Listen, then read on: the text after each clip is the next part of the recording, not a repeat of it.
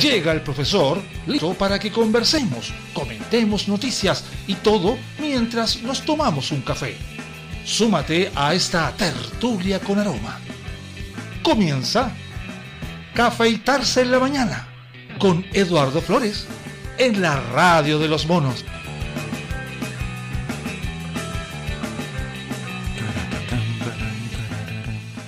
Buenos días preparándonos ya para lo que van a ser los próximos días de comicio en los cuales elegimos. Ya no tengo idea a quién elegimos. Pero presidente no. Al presidente aún le quedan al menos unos 10 meses, según escuché en la prensa, en YouTube, en la radio, en, en conversaciones.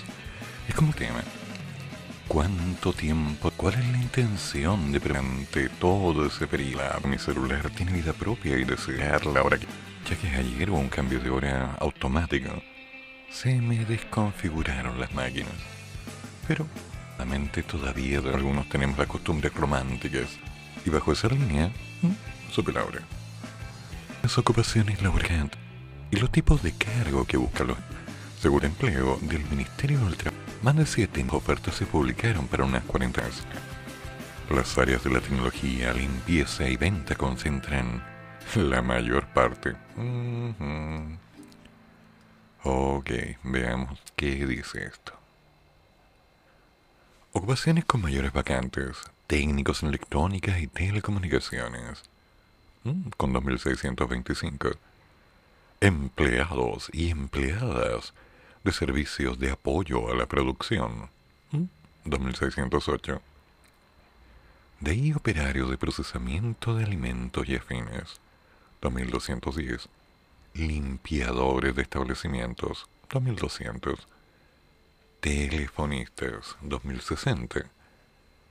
Empleados y empleadas de control de abastecimiento e inventarios, 2000 Conductores de automóviles, taxis, camionetas y motocicletas, 1700.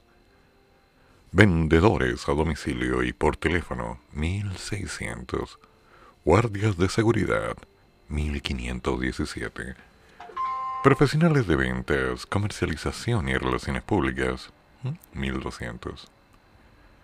En cambio, las vacantes según el cargo en el caso de los operarios son del orden de los 13.000 los técnicos 4600, auxiliares 2600. En definitiva, es mano de obra. Si se dan cuenta, lo que se está pidiendo es gente que trabaje. No que diga, oh, es que yo tengo todos estos títulos y tengo toda esta gracia y lo demás. No, se está buscando gente que trabaje. Curiosa mirada. Porque en el caso de los operarios, las vacantes son del orden de los 13.000 en los técnicos 4.600, en los auxiliares 2.600, pero en el caso de los profesionales son del orden de los 1.200, los administrativos 473. O sea, hay una opción real de trabajo real. Aunque algunos me digan, no, yo no nací para eso, yo estudié para hacer otra cosa. Sí, claro. Cuando hay que trabajar, damas y caballeros, las manos son lo importante. Lo demás, lo demás se adquiere con el tiempo. A ver, ¿quién me está hablando? Tiene que ser algo urgente, supongo. Bla, bla, bla, bla, bla. Bla. ¿Sí? Bla. Bueno, ahora vamos al tema que a algunos les convoca. Como ya sabrán, sí, se va a levantar la cuarentena este jueves. Curiosa, ¿eh? Curiosa. A portas de las elecciones. Pasadito del Día de la Madre. Y se levanta la cuarentena y entramos a fase 2. Transición. Tal vez para movernos más libremente. Aunque sabemos que el toque de queda se mantiene. Creo. Creo, ya no estoy tan seguro, pero tenía entendido que sí. Que bajo la misma línea va a haber más posibilidad de movimiento. Veamos. Más o menos volatilidad. Lo que se analizará el mercado la noche del domingo, tras la elección de los convencionales. A ver, ¿de qué se trata esto? La elección más grande de la historia de Chile y la más relevante en décadas ocurrirá este fin de semana. ¿En serio? Y no serán los partidos políticos, los candidatos y los votantes los únicos atentos a los resultados del proceso. Desde el mercado financiero ya siguen de cerca lo que ocurrirá en los comicios, especialmente lo que respecta a quienes ocuparán los 155 escaños disponibles para la Convención Constitucional en un periodo marcado por la crisis económica. Ok, mercado financiero depende de quién vaya. Ah, ok, ya. Qué curioso. Y ese interés por la composición política de los encargados de redactar una nueva Carta Magna. A ver, momento, momento, momento, momento. ¿No era la propuesta inicial que las personas que trabajaran en la elaboración de la nueva constitución no tuvieran un lineamiento político? ¿No era esa una de las peticiones de lo que se había además acordado? No, si bien muchos independientes se sumaron a algún partido para contar con el apoyo, pero eso marcaba inmediatamente la línea de tendencia de lo que iba a hacer o decir. Ah, entiendo. Esto significa que muchos de los que van a ser constituyentes en realidad son empleados de algunos partidos políticos que deben respetar las normas y lineamientos de cada uno de los que los apadrinó. Ah, algo que no había visto. Mira tú, ¿eh? no me había dado cuenta. Nunca antes. Ya. Especialmente en medio de alta incertidumbre, con un dólar que no ha descendido de los 690 pesos, mientras que el cobre, principal producto de exportación, continúa marcando precios históricos aproximándose a los 5 dólares la libra. ¿Mm? Sí, eso es público, lo hemos dicho todos los días. En esa línea cabe destacar además que el IPSA, principal indicador de la Bolsa de Santiago, ha tenido una tendencia variable en el último tiempo. Ay, sí, cómo no. Obvio.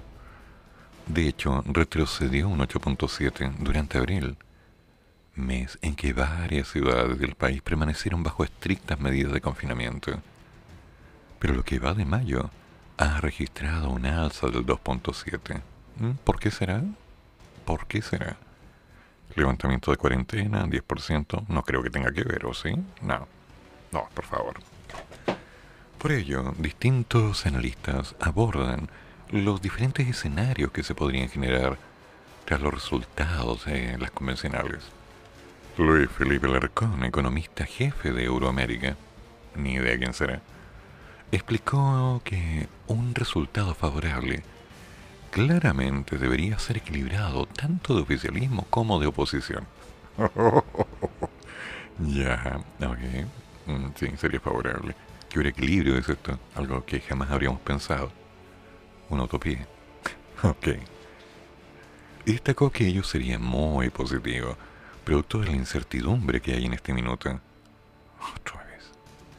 Por tanto, si esto efectivamente se da, podríamos ver un fuerte reponte de la bolsa y también del peso, y con los fundamentos del cobre aproximándose a 5 dólares la libra, todas las liquidaciones que ha habido y más el optimismo que hay afuera, lo que se podría ver reflejado en el tipo de cambio.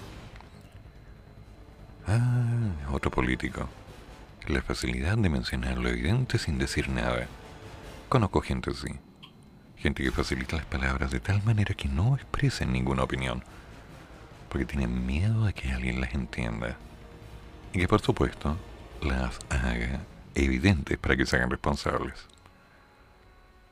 Ante la posibilidad de que se dé un entorno diferente, Tomás Izquierdo, socio de Géminis Consultores y miembro del grupo de política monetaria, no tenía idea, advirtió que los precios, llámese el mercado bursátil, el tipo de cambio y el rol de los activos en la economía chilena, tienen internalizado un escenario político de alta incertidumbre, con niveles de riesgo importantes, y remarcó que si el resultado electoral muestra una convención constituyente equilibrada, que no genera una gran amenaza de los sectores más disruptivos, tengan las mayorías necesarias. En general, eso va a ser bien leído por el mercado. ¿Qué básico? ¿Qué básico? Según el economista, esto se podría traducir como una corrección al alza en los mercados de los activos en general y en el mercado bursátil en particular, y por lo tanto un valor a la baja en el precio del dólar. ¿En serio? Me pregunto sinceramente si estas personas entienden lo que están diciendo.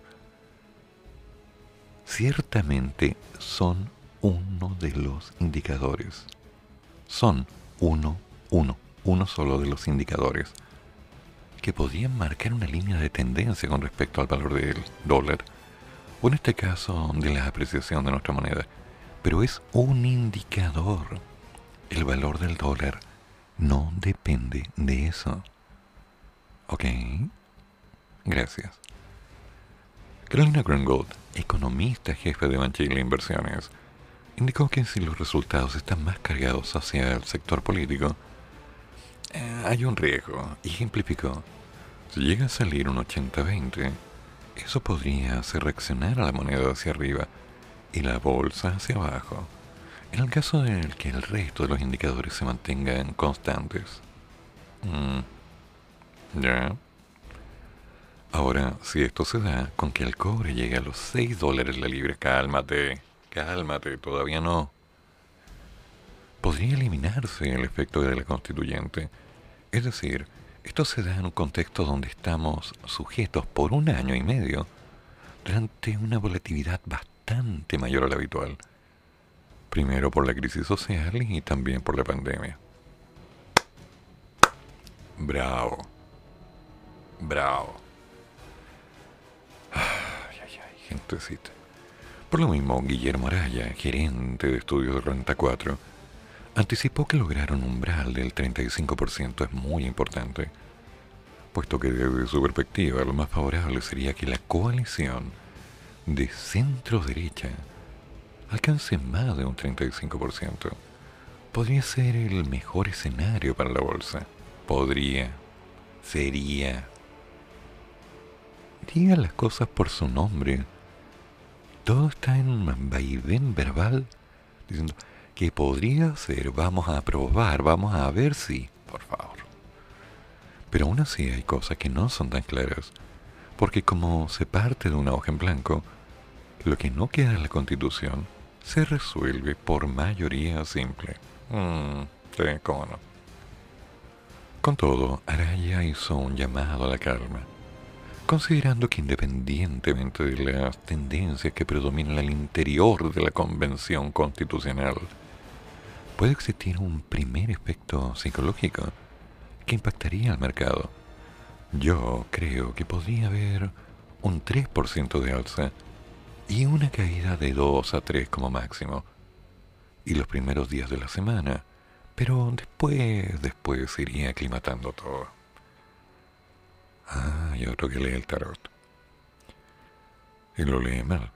De hecho, Greenwell sostuvo que el tipo de cambio tiene incorporado los diversos factores que convergen en la actualidad nacional, afirmando que en el presente está influido más por las cosas locales que antes, aunque sigue influyendo el escenario externo. Ahora lo que pasa aquí pega mucho en el tipo de cambio, por lo que declaró que bajo su mirada, el impacto no será tan fuerte. Ah, que te pego, que no te pego, que sí, que no. Mm, arranca. Agáchate que vienen los indios, levántate que ya pasaron. En esa línea, el integrante del grupo de política monetaria recalcó que como hoy día está internalizado en un escenario más bien pesimista, y desde esa perspectiva cuesta imaginar un resultado electoral que fuerce correcciones adicionales importantes en el valor de los activos, yo tengo la sensación de que esto no es simétrico. Opiniones subjetivas. Izquierdo añadió que es más probable que tengamos una sorpresa positiva y que eso se refleje en mejores precios que en una sorpresa negativa. Finalmente, a día de que se realicen las masivas votaciones, las proyecciones de los analistas para esta semana apuntan a un entorno en el que se pondrá énfasis en la precaución. Alarcón, quien anticipa volúmenes bajos en las transacciones, considera que el mercado ya viene golpeado por los retiros de fondos. La bolsa, me imagino, lo mismo. Yo creo que no van a haber grandes respuestas. Mm, ni grandes apuestas tampoco. Mm. Puede haber también mucha... Cállate de una vez. Ya, gracias. Puede haber también mucha volatilidad, pero yo creo que la mayor volatilidad podría destacarse al día siguiente de las elecciones, sobre todo si el resultado no indica moderación. En tanto que Izquierdo mantuvo una postura similar y aseguró que en estos casos las posturas tienden a congelarse, salvo que haya un cambio muy dramático en variables fundamentales, como si el precio del cobre se desploma. Pero en principio los mercados y están esperando, medio tranquilos, nerviosos, lo que pasará este fin de semana. Mm. Como que ahí no me convence mucho. Eso de estar basando el futuro en líneas de expectativas ha destruido muchas cosas, a mucha gente, a muchas familias. La realidad es lo importante. Mira las votaciones, sí. Hasta el día jueves va a haber propaganda electoral, sí. En este momento, ¿alguien sabe quién es su candidato para constituyente? ¿Me avisan? Me avisa. ¿Vas a ver?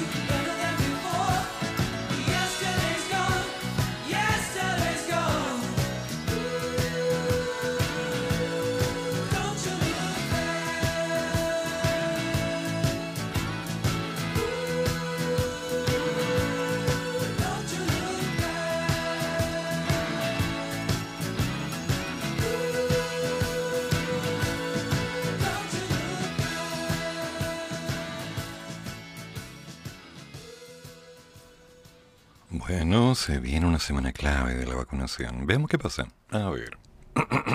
mi mamá me mimaba. Mm, ya no. Semana clave de vacunación para llegar a la meta del 80%. Expertos apuntan a potenciar incentivos y garantías de acceso. ay, ay, ay. Ok. ¿No van a dar una beca? ¿O nos regalan la jeringa para que la llevemos? Cuando me vacuno, no es solo un acto individual. Se vacuna una población y estas funcionan cuando se hacen esfuerzos coordinados de toda la comunidad. Esa es la campaña Movimiento Empatía, lanzada este lunes por la Universidad de Chile, que busca generar adhesiones en la sociedad a través de la entrega de información que potencie la mirada colectiva del proceso. En serio, ¿ahora están hablando de empatía? Qué facilidad de lenguaje, por favor. La iniciativa se transforma en un elemento más de los esfuerzos que se realizan para potenciar la inoculación en medio de un contexto de baja en el ritmo del proceso que se registró durante abril, especialmente en las primeras dosis. En las últimas semanas ha existido un leve reponte, impulsado tal vez por la llegada de más dosis de Sinovac y un cargamento de AstraZeneca junto a la ampliación de los rangos de edades en el calendario de vacunación. Mm, curioso.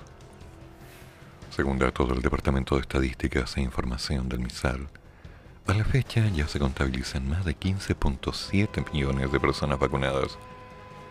De ellas, un 56,3 tiene una dosis y un 47 ambas dosis, pero expertos señalan que son necesarias más garantías para dar un acceso a la potenciación de la vacunación que podría llegar al 80% de la población objetivo tres o cuatro meses más tarde de lo previsto por el Ministerio de Salud. En febrero de este año, el señor ministro de Salud hizo las primeras proyecciones. Él, el proyectista, hemos calculado que para tener una inmunidad de rebaño, tenemos que tener vacunada a un a un 80% de la población susceptible. Y eso esperamos lograrlo a fines de julio. Vaya, lindos cálculos, ¿me los muestras? Me gustaría verlos. Y no solo verlos, revisarlos. Para ver si están bien hechos. Sí, yo puedo hacer eso. Y no me asusta decirlo. Y eso esperamos lograrlo a fines de junio. Mm, esperamos, palabra clásica de los médicos. Vamos a tratar, vamos a ver. Concreto, por favor. No obstante, algunos expertos ya han descartado esa opción. El epidemiólogo, el epidemiólogo, ah, bueno, el experto en epidemiología y bioestadístico de la Universidad de Chile, Gabriel Cavada, mira tú, ¿eh? Gabriel Cavada, pariente de, no, quién sabe, planteó a fines de abril que el retraso que sufrió la inoculación atrasaría la llegada del pic hacia septiembre. Sí, concuerdo. En una actualización de las proyecciones se dijo que esto se está corriendo para finales de octubre, con la única salvedad que hace unas semanas la velocidad volvió a repuntar, pero la tendencia global es que esto sigue en un proceso de ralentización. Por lo tanto, urge que la autoridad sanitaria genere incentivos para la vacunación por su parte, el vicerrector e investigador de desarrollo de la Universidad de Chile, Flavio Salazar, enfatizó que la meta de junio para la llamada mm, inmunidad rebaño está descartada. Esto porque muchos, muchos los pueden entender como un término de la pandemia. Y lo que estamos apuntando con la campaña de vacunación y las normas sanitarias es disminuir drásticamente la circulación viral para recuperar ciertos niveles de normalidad. Pero eso es distinto a la inmunidad de rebaño, obvio. Para el exministro de Salud, Álvaro Erazo, las proyecciones darían cuenta que el 4 de junio vamos a estar vacunando a, a los de 20 promedio. Hay un desfase que es natural no era posible predecirlo. Em, pero claramente se han desplazado los estratos etarios de casos activos y casos nuevos. Y por lo tanto hay un llamado de atención para la estrategia que haya que implementar. Mm. Salazar apunta que es lógico que si se logra un número de personas vacunadas suficientemente alto, eso sí genera una mayor protección social. Por lo que insiste en la necesidad de fortalecer y aumentar rápidamente la campaña de vacunación que va a ir generando una disminución a la carga viral. A su parecer, es más difícil de prever el momento en que se podría dar la inmunidad de rebaño, porque confluyen una serie de factores que esté vacunado al 80% del público objetivo no lo garantizan, porque las vacunas no tienen un 100% de efectividad. Por lo tanto, si hay un 80% vacunado, podría haber un 60% de personas inmunes, y eso no es rebaño. Daniel Jiménez, otro epidemiólogo y director del Departamento de Salud del Estudiante de la Universidad de Talca, coincide con el análisis de Salazar. Apoya la tesis que inmunidad colectiva es quizás prematuro, porque tenemos que verlo de manera más regional. Tenemos que mirar a los países de al lado. ¿Vale? Además, para lograr ese 80%, necesitamos 15.200.000 personas vacunadas con las dos dosis. Y creo que si bien hay hartos avances, varios colegas plantean que para junio, mm, mm, no, eso no va a ser posible. Para Jiménez, hoy nos enfrentamos en un escenario preocupante frente al número de rezagados que existen, debido a que el hecho de que las personas se atrasen con la segunda dosis puede jugar en contra en el funcionamiento del proceso de vacunación. Al analizar el escenario por edades, la inoculación en el rango etario de 40 a 49 años, donde un 64% tiene una dosis y un 34.6% tiene dos inyecciones, según los datos del DEIS. De hecho, hoy la subsecretaría, no, la subsecretaria de Salud Pública, Paula Daza, informó que el porcentaje de adultos mayores, perdón, menores de 44, convocados a la vacuna, que aún no se inocula, supera el 40% del total. La propuesta entonces es hacer un trabajo un poco más territorial, pensando en sus dinámicas en torno al horario laboral. Hay que buscar la estrategia, casi como hacer un traje a medida, ver cuáles son las necesidades reales es clave pensar en las barreras que tiene la actualidad con el acceso a la vacuna. Mm. Como que ahí tengo algunos problemas. Porque al fin y al cabo la gente no se vacuna porque por miedo. Hay algunos puntitos ahí que tenemos que destacar antes de... El impulso a la vacunación a través del carnet verde que ha propuesto el gobierno también vuelve al debate al considerar metas de inoculación. Para eso esa lógica de incentivo y desincentivo en algunos ámbitos del mercado funciona. Pero en el ámbito de bienes públicos, más bien apuesto a la cooperación. Por eso, su propuesta es que el día de mañana debiéramos discutir la obligatoriedad de la vacuna. Ya hemos probado que la vacuna es buena, efectiva y eficaz y además que salva vidas. A esto le diría que ojalá el día de mañana tengamos un consenso para que logremos que esta vacuna tenga cierta obligatoriedad. Que los empleadores tengan la obligatoriedad de ayudar a sus trabajadores a que se vacunen. Ya. Entiendo. Cuando eres niño, llegan las vacunas al colegio y no hay vuelta, a menos que faltes a ese día o esos días. Y aún así es posible que tus padres te lleven a un consultorio y digan, es que a mi hijo le falta la vacuna. Ahí está la vacuna. Listo. Ahí está la otra. Listo. Ahí está la octuple canina, dijo el otro servicio médico. ¿Te acuerdan? Ya, ahí está. Y ahora se nos habla de una posible obligatoriedad. La idea no es mala.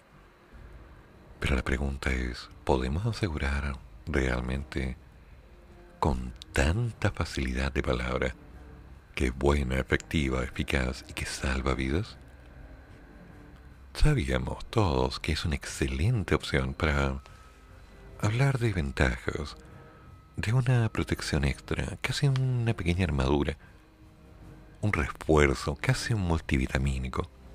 Si te da, vas a estar más preparado. Te vas a poder defender mejor. Ese es el objetivo. Nada más. Pero hablamos también de los tiempos de efectividad de la vacuna. Y si mal no recuerdo, se hablaba de 20, 40, 60 días. O a lo mejor esos datos estaban mmm, sesgados. Vamos a revisar de inmediato eso. Mientras tanto, vamos a un tema, una cancioncita pequeña. Y veamos qué pasa.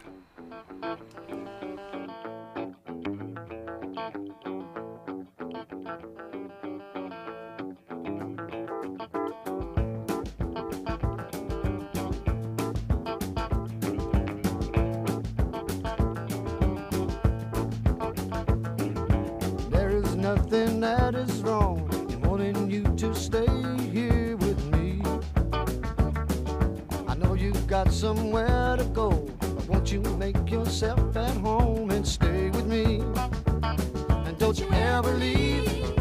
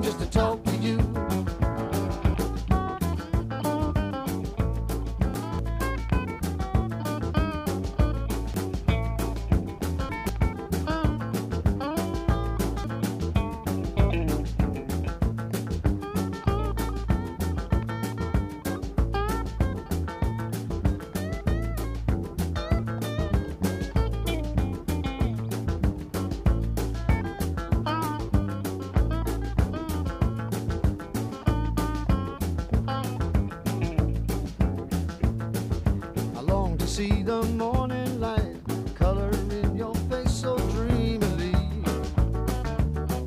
So don't you go and say goodbye. You can lay your worries down and stay with me. Don't you ever leave. Lay down, Sally, and rest here in my arms.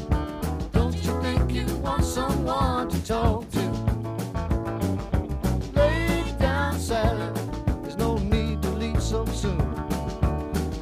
Trying all night long just to talk to you. Lay down, Sally, and rest here in my arms. Don't you think you want someone to talk to? Lay down, Sally. There's no need to leave so soon. I've been trying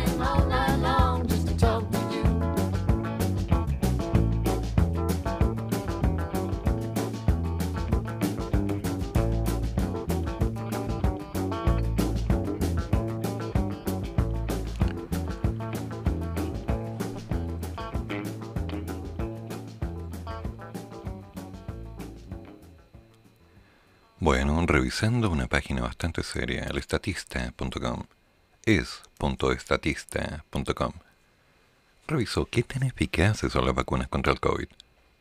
Leo textual. Fecha, mayo 6. El mundo afronta desde finales de diciembre la campaña de vacunación más grande de la historia. Aunque son muchos los países que están vacunados contra el corona y hoy día están trabajando con la población, ya se han administrado algo más de 1.190 millones de dosis en el mundo. Y se prevé que este proceso de inmunización global se extienda hasta el 2023. ¿Sí? En la Unión Europea se están administrando en el momento cuatro vacunas.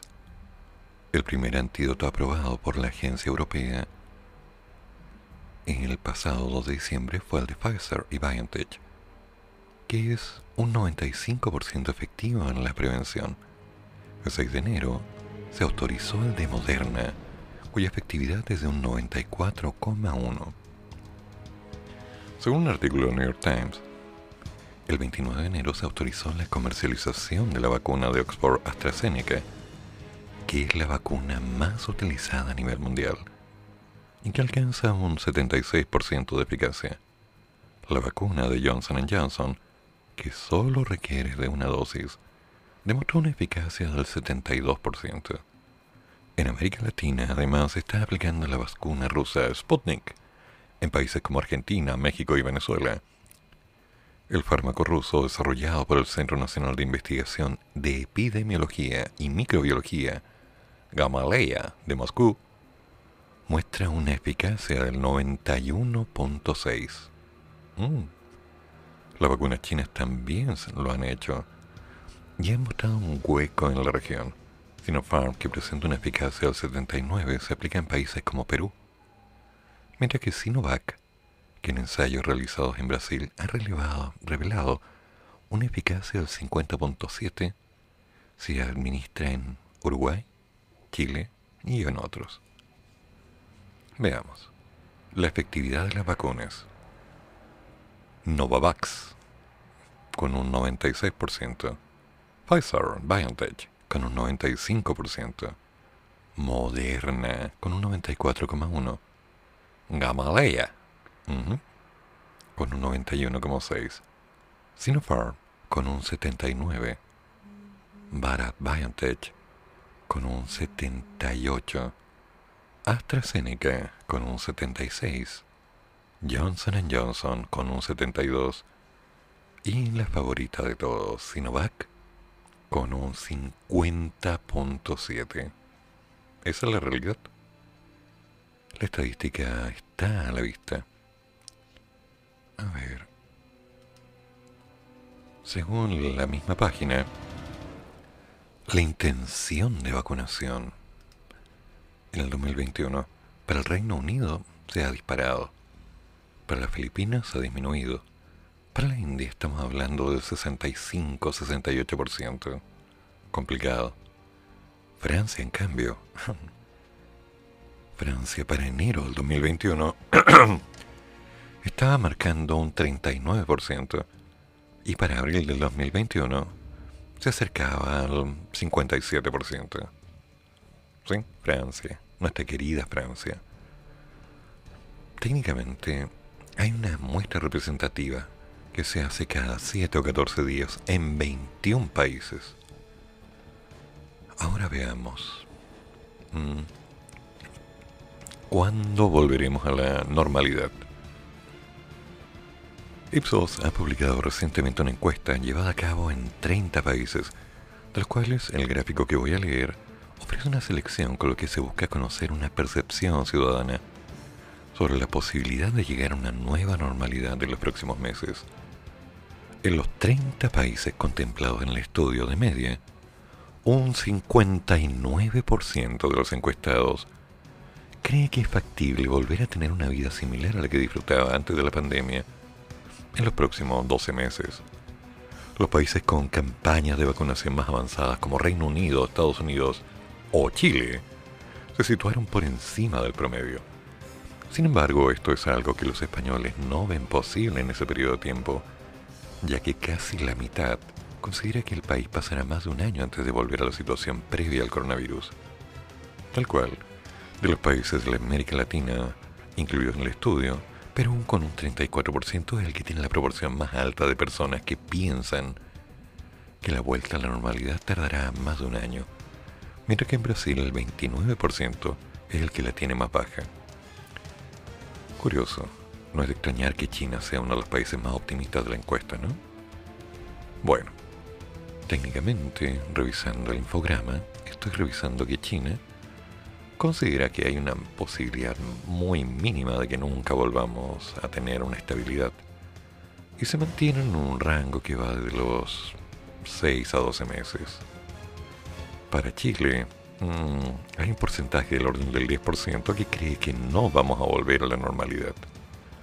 Así es simple. También hay un porcentaje mínimo del orden del 3% que está convencido que la normalidad ya llegó. Sí, igual que la alegría. En tanto, que estamos hablando de casi un 18% que considera que podría volver, afortunadamente, en el orden de los 6 meses. Siendo que hay un 43% que habla de 6 meses a un año. Mm. También hay un 30% que indica que esto demoraría más de un año. Chile está optimista, entre comillas. Se mantiene en una línea. Estamos mucho mejor que Italia, España y Japón con respecto a varias cosas. China asegura que ya están bien, más de un 16%. Brasil dice que ya está bien, cerca de un 8%. Perú, un 5%. Japón, Japón será con suerte el 2%. Aún queda mucha batalla que dar. Entonces esto no va a ser tan fácil nos va a tomar un largo tiempo. Y tenemos que estar pendientes de que hay problemas como por ejemplo la escasez de oxígeno. ¿Qué tiene que ver? Mucho. La segunda ola del COVID que azota en este momento a India, desde hace unas semanas tiene un sistema sanitario al borde del colapso. En cuestión de días, el segundo país más poblado del mundo vio el número de pacientes con corona dispararse, provocando la falta de camas, medicamentos y oxígeno médico en hospitales. La demanda de oxígeno en la India ya supera los 13 millones de metros cúbicos por día. ¿Quién llama?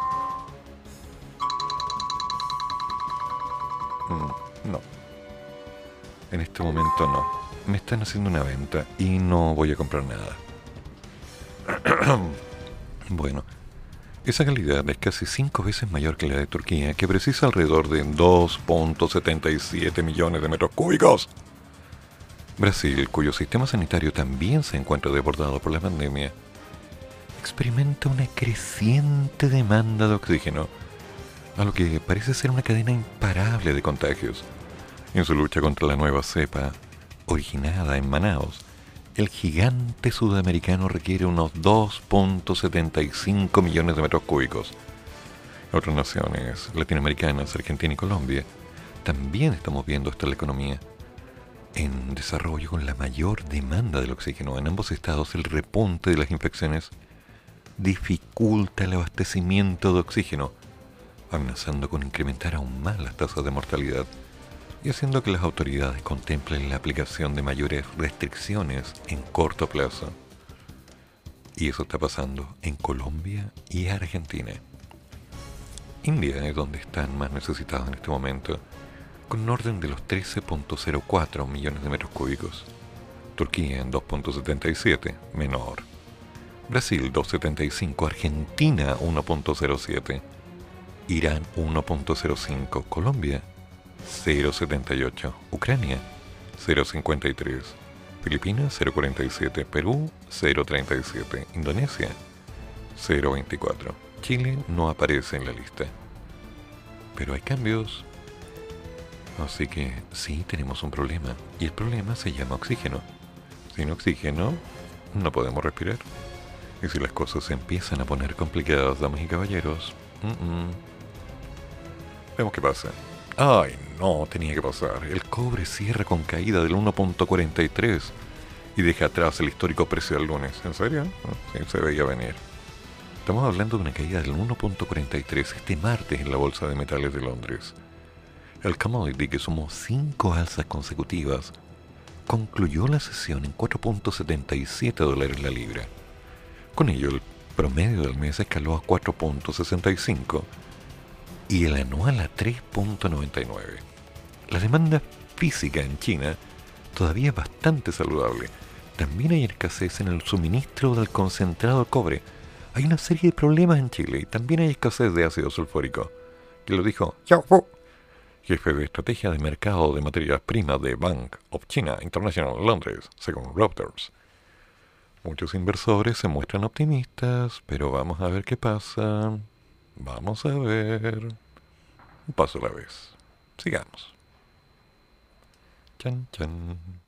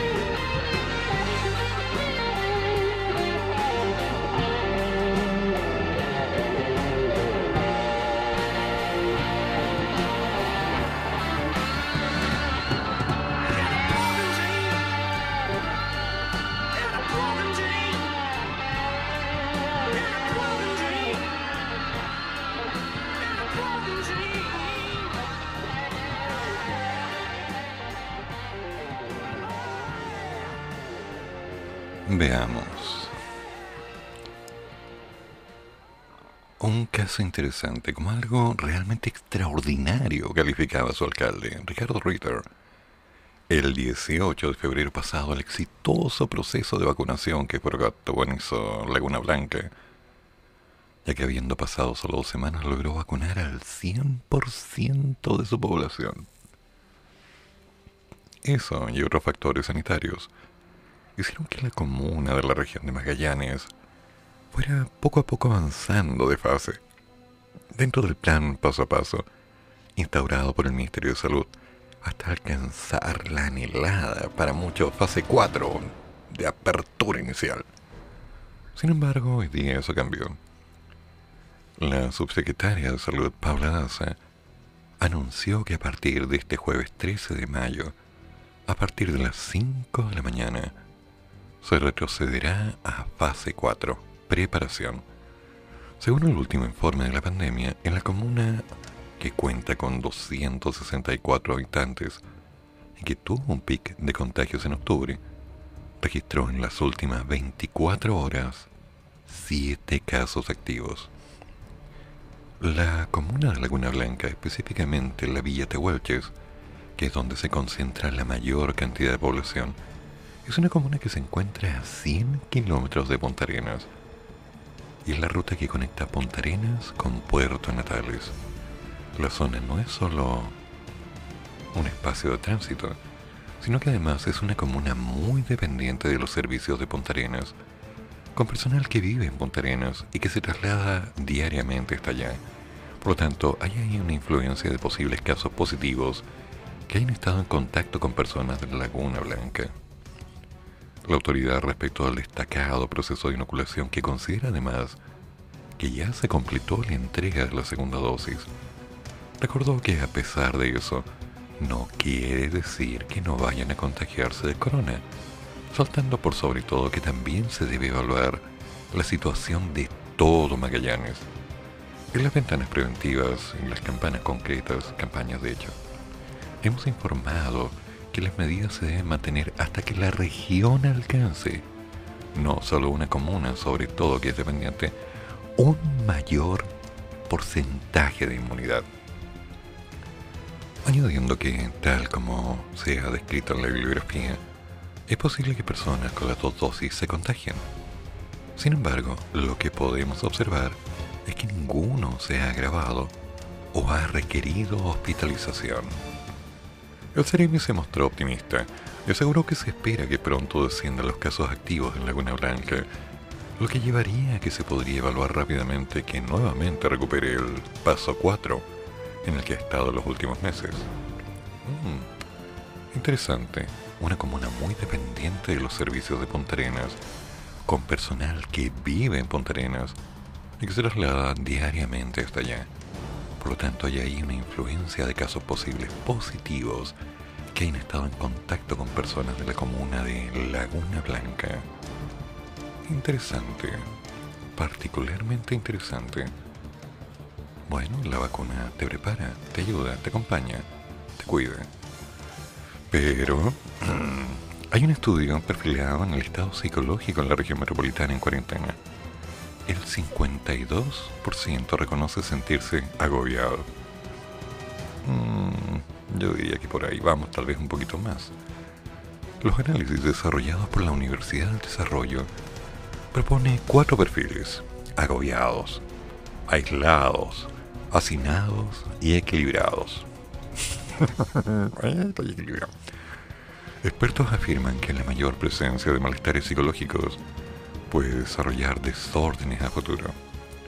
En medio de las extensas cuarentenas que se han registrado en la región metropolitana, la Facultad de Psicología de la Universidad del Desarrollo llevó a cabo un análisis para abordar la experiencia del confinamiento. Mm. El estudio que propone esos cuatro perfiles, los agobiados, aislados, hacinados y equilibrados, reveló que el 52% se siente agobiado bueno, pregunta concreta. ¿Cuántos se han quedado solos en esta pandemia?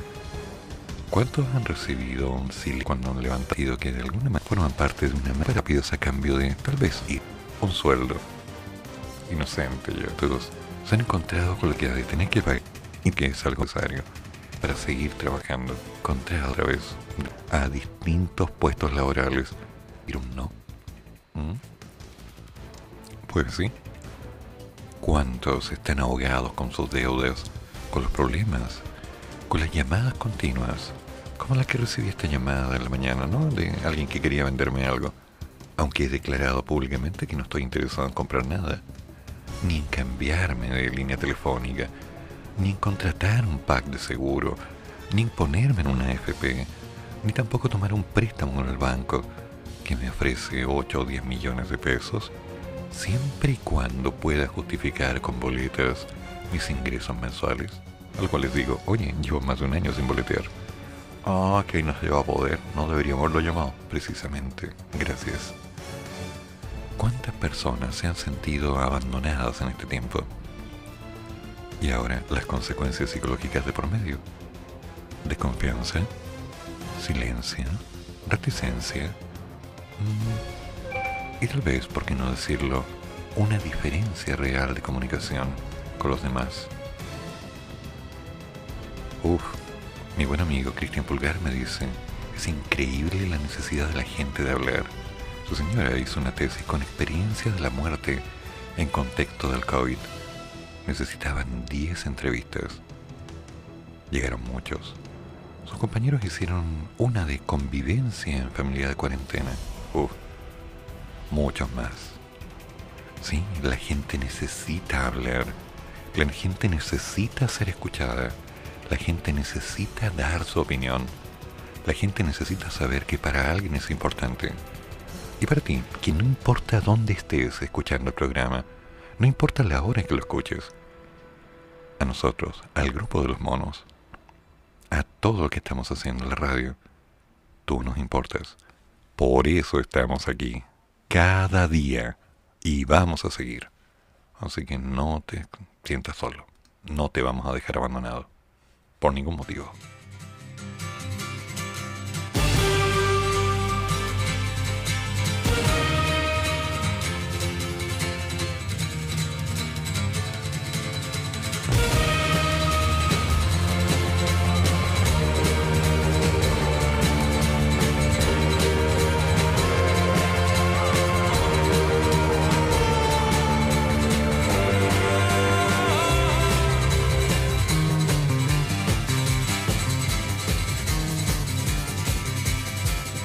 We never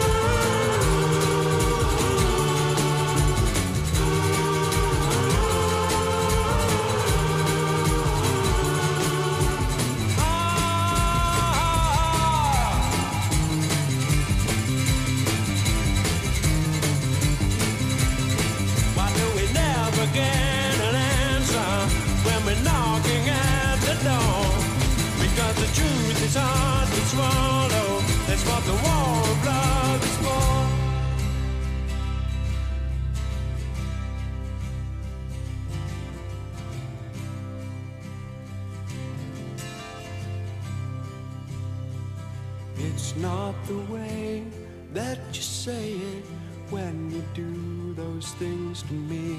It's more the way that you mean it when you tell me what will be. and when you stop and think about it, you won't believe it's true that all the love you've been giving has all been meant for you.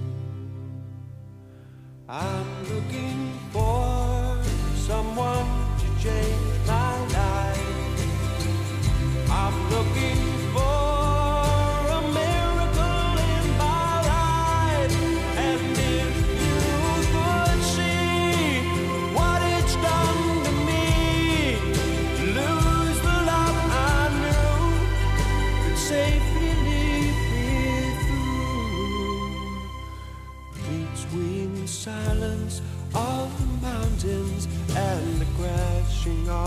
sea, there lies a land I once lived in, and she's waiting there for me. But in the gray of the morning, my mind becomes confused between the dead and the sleeping and the road that I must choose. I'm looking for someone to change my life. I'm looking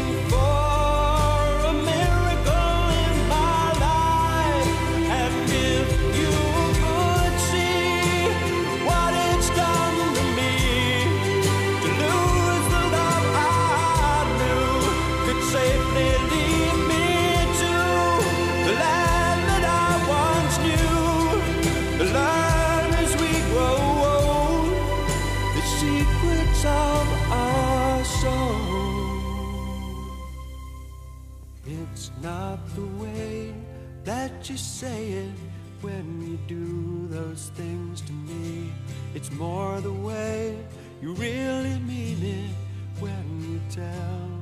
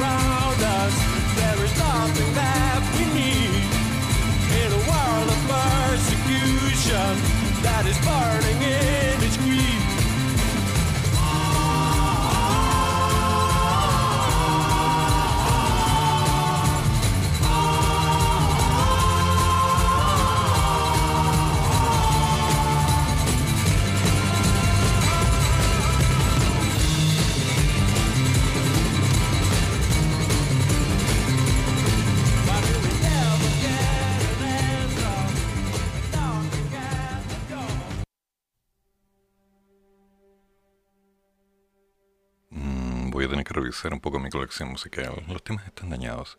Bueno, no es lo único. Agenda de mínimos comunes. Mm.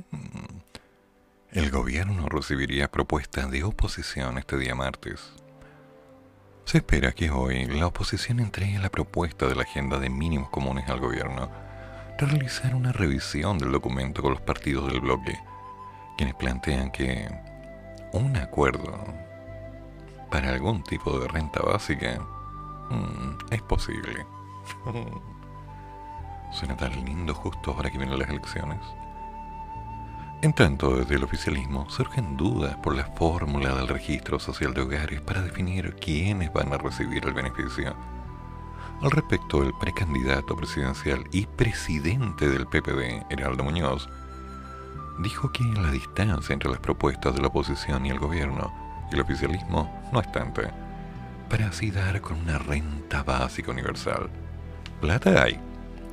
Se puede llegar a una combinación de endeudamiento adicional, los ingresos extraordinarios por el precio del cobre y el fin de algunas extensiones tributarias. Mientras tanto, desde el oficialismo, el senador Juan Antonio Coloma planteó sus dudas sobre la fórmula que pretende entregar una renta básica al 100% de las personas que están en el registro social de hogares. El piso del consenso, que es todavía sin las propuestas en la mesa, habla de un aporte directo por persona del grupo familiar por sobre la línea de pobreza y recursos para las pymes. Eso sería muy bueno. Por su parte, la presidenta del Senado, Yasna Proboste, señaló ayer en la noche el cronograma de entrega de la propuesta de agenda de mínimos comunes en renta básica universal y apoyos a pymes, medidas sanitarias y financiamiento. En una publicación de Twitter informó que se reunirán, les gusta usar Twitter, durante la mañana de este martes con la mayoría opositora del Senado y los jefes de bancada de oposición de la Cámara revisar el texto de la propuesta, quien será entregado primero a todas las organizaciones participantes del proceso el fin de semana. Agregó que enviarán la propuesta a través de los ministerios, a través directamente de los ministros de la Secretaría General de la Presidencia, Juan José Osa y Rodrigo Cerda. De esta manera, Proboste afirmó que buscaría entregarla en el plazo más breve que sea posible, debido a las urgencias que tienen hoy día las familias en este país. Finalizó señalando que espera que el gobierno presente cuando antes los proyectos de ley necesarios para avanzar en la agenda, manifestando la disposición del Congreso para tramitarlos con la máxima celeridad. Mm, no sé, no sé, no sé. No sé. ¿Y esto?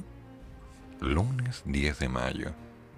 Este lunes el gobierno presentó el Visor Elecciones 2021, herramienta que contiene información relevante para participar en las próximas elecciones del 15 y el 16 de mayo a través del sitio Visor Territorial elaborado por el Ministerio de Bienes Nacionales.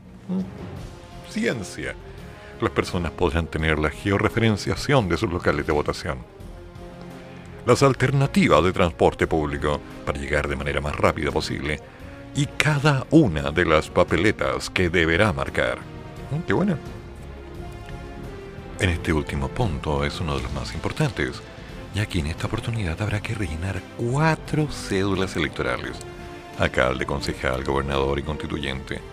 Conocer previamente la ubicación que ubican los candidatos podría ahorrar tiempo al momento de acudir a las urnas, sobre todo en aquellos casos en los que sean muchos postulantes. El ministro de Bienes Nacionales, Julio Samit, aseguró que este es el octavo visor territorial que crean y que cerca de 4 millones de personas ya lo han usado. En los momentos importantes que vive este país, tenemos que redoblar nuestros esfuerzos para cuidar nuestra democracia y aumentar la participación ciudadana. Además, la herramienta considera información sanitaria, como el número de contagios de COVID por región y comuna, el avance de la campaña de vacunación y medidas preventivas para sufragar de manera segura. Mm. Curioso. A ver, vamos a hacer el ejercicio. Visor territorial. A ver, ¿de qué se trata? Pam, pam, pam, para. ¿Está cargando? Elecciones.visorterritorial.cl ¿Me está cargando? ¿Qué velocidad? ¿Sin pop-up? Ya, muy bien. Porcentaje de vacunación objetivo, 57%, electores 14.900.189, locales de votación 2.731, mesas 46.087. Por cierto, ¿ya revisaron si es que ustedes van a ser o no vocales de mesa? Veamos, a ver qué información hay acá. Santiago, ¿dónde está Santiago? Sí, qué bueno que publiquen un software de información tan útil cuatro días antes del proceso. Pero tengo entendido que esto estaba desde antes. Cosa aparte que no se sabía. A ver, ¿qué pasa en Chile? Chile, Chile, Chile, Chile, Santiago. Santiago, ¿dónde está Santiago aquí? Mm, no, estoy en el lago no sé cuánto. ¿Dónde está Santiago? ¿Tiene un buscador? Veamos regiones. Región metropolitana. Comuna. Comuna, busquemos Maipú. En mi caso, debo ir a Maipú. A ver. Ah, 300. 383.802 electores. Y los locales de votación son 58 con 1147 meses. Ciudad satélite, mm, están todos al parecer. Bueno, ¿y dónde puedo poner mis datos para buscar lo que a mí me interesa en particular? ¿O debería entrar al server para identificar mi número de mesa? A ver, veamos. Mm, constituyente, gobernador, conoce tu voto aquí. ¿Quién va gobernador? Mm, Frente Amplio. Partido Republicano, Evolución Política, Catalina Parrot. Ah, Catalina Parrot va por allá. Ahora la acabo de ver. Constituyente. A ver, concejal, concejal. ¿Quién va de concejal? Ta, ta, ta. Oh, esto es largo. A ver. La media lista. ¿Esto tiene zoom? Sí, tiene zoom. Veamos. ¿Cuántos constituyentes hay aquí? Uf, con razón no voy a terminar nunca de leer. Tengo que llevar identificado exactamente por dónde voy. Pa, para. Vaya, vaya. Un buen amigo va por el Partido Ecologista Verde. Muy bien. Muy bien. Y ahora veamos de los constituyentes. ¿Cómo está la lista de los constituyentes? Elecciones 2021.cervel.cl Ah, la concha de la lora. ¿Cuántos son? 59 candidatos solo en Maipú. Wow. Uf. A ser largo. Entonces, consejo, elecciones.visorterritorial.cl. Véalo ahora. Elecciones.visorterritorial.cl. Puede ser interesante. Ay, ¿Quién va para alcalde? A ver. Curiosidad nomás. A ver, Viviana Soledad Delgado, Alejandra Viviana Bustamante, Tomás Bodanovich, Katy Barré ¿m? Y Danilo Ramírez. ¿m? Primer doble, segundo doble, cuarto doble, tercer doble, doble aquí, doble. Qué manera de tener dobleces. Cinco candidatos. Entonces, elecciones.visorterritorial.cl. Mm, Lo voy a compartir en el chat de los monos para que lo tengan a la vista. Y también en el caso de algunos otros grupos de amigos que pueden estar interesados. Sí. Entonces hay una plataforma que permite. Vamos a tener que ir viendo cómo va. Puede ser una. O tal. Entonces, vamos a ver.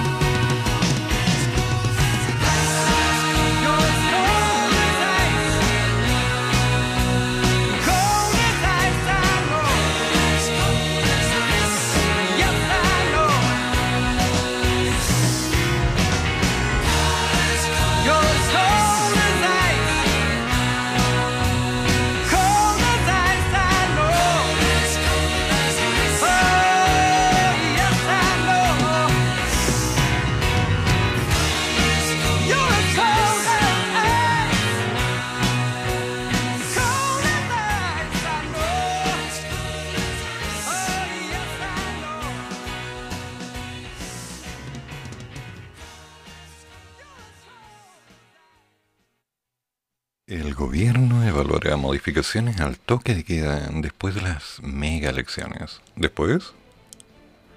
El gobierno evaluará después de las mega elecciones de este fin de semana la continuidad del toque de queda, una medida que se ha extendido por los últimos 14 meses en el marco de las restricciones para combatir la pandemia. Fue el ministro de Salud quien comentó que la continuidad del toque de queda será algo evaluado en las próximas semanas, al igual que otros temas, como por ejemplo el carnet verde. Mm. Lo estamos analizando para después de las elecciones. Todavía no hay nada definido, pero lo vamos a conversar. Cada uno tendrá que otorgar su punto de vista. Desde el punto de vista de la prevención del delito y también en materia sanitaria. Para nosotros sí ha sido efectiva. Pero ¿quién la ha respetado? La idea que más me gustaría en el Ejecutivo sería ir acortando progresivamente el horario de extensión del toque de queda que actualmente contempla desde las 21 hasta las 5 de la mañana, según los indicadores sanitarios, hasta que se llegue a un punto donde simplemente se deba terminar con la medida.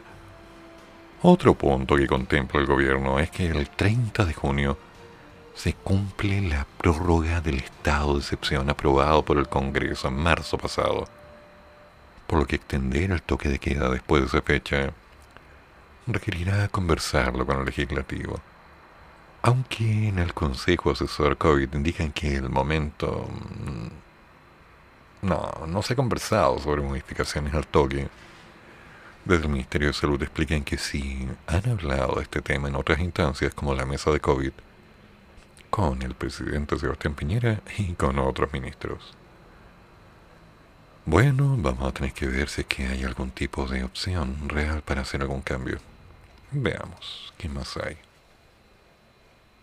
Ah, la contendente de Matei. Mi única desventaja es que soy menos conocida. Sí, bueno, desventaja menor, ¿qué querés que te diga, no? Verónica Pardo, una forma de hacer política que la gente está pidiendo, ¿no?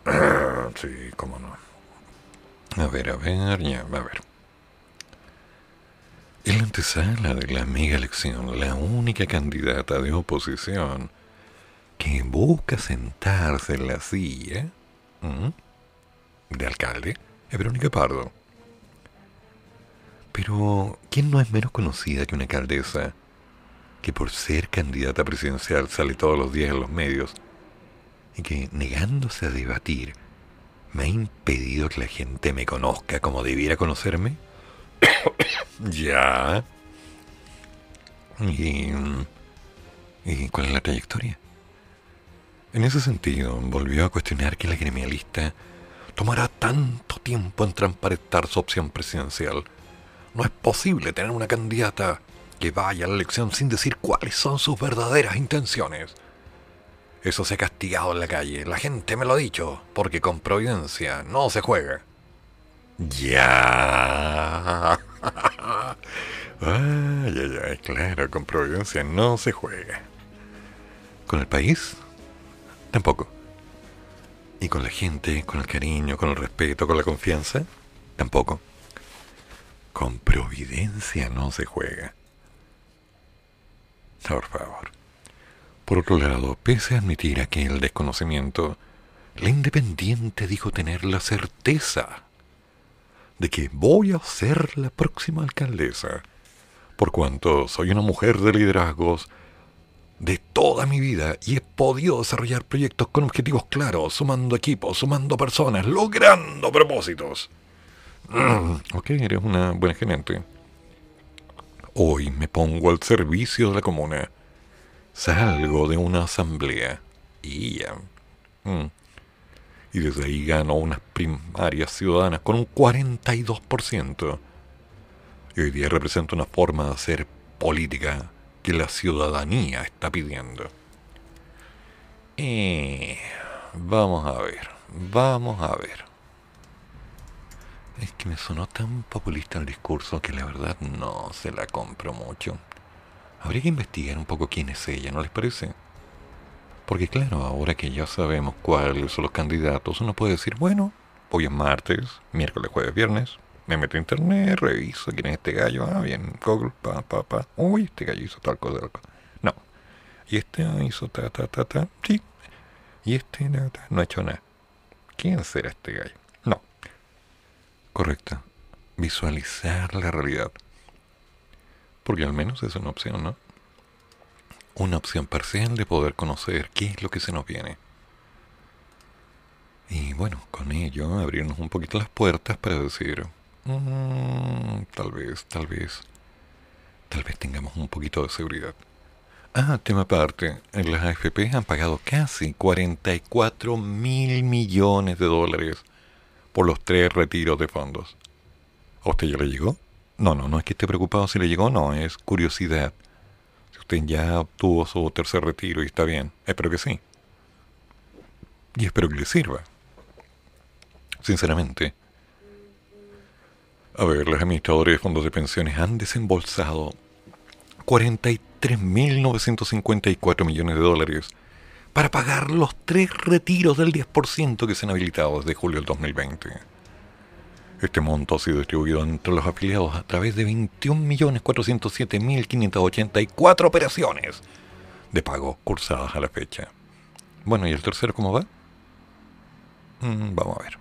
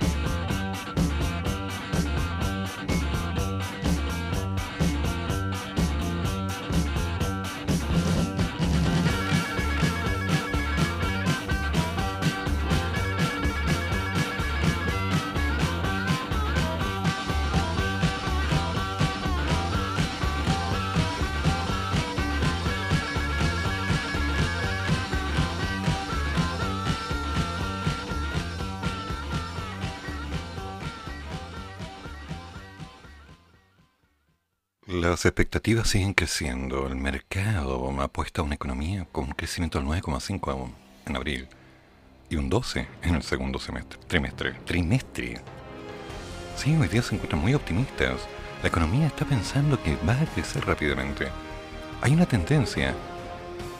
Estima que el PIB del segundo trimestre de este año arrojará una expansión del 12% frente al 10.8 visualizado en la encuesta pasada y esperan que la economía culmine el 2021 con un crecimiento del 6,2% respecto a la estimación anterior. Para el 2022, pero una economía creciendo un 3.5 y un 3.3, más bien un 3.3 en el 2023. Qué coincidencia. En cuanto al IPC, los analistas prevén que en mayo anotarán una inflación del 0,3 y en junio de un 0,2. Esperan, confiados, ¿no? Que la inflación culmine este año en un 3.3. Es una buena idea. Pero vamos a tener que estar atentos a ello. Mientras tanto, ya me va avisando nuestro querido y maestro, nuestro sensei, nuestro gran Kauma. ¿Mm? El Cobra Kai. Oh.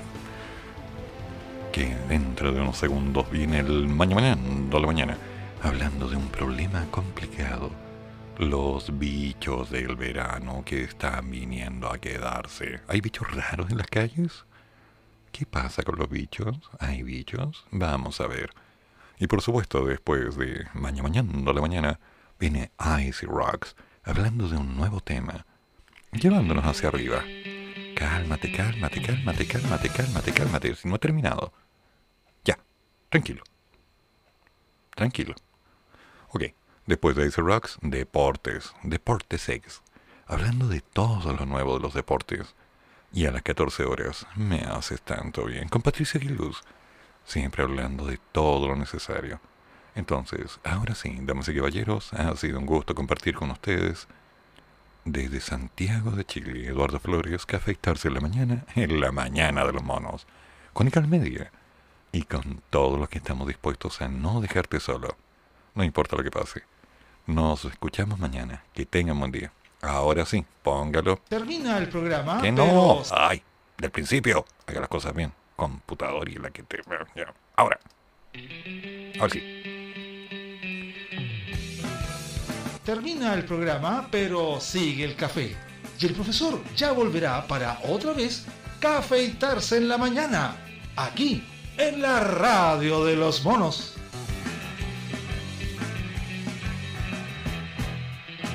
Ahora sí.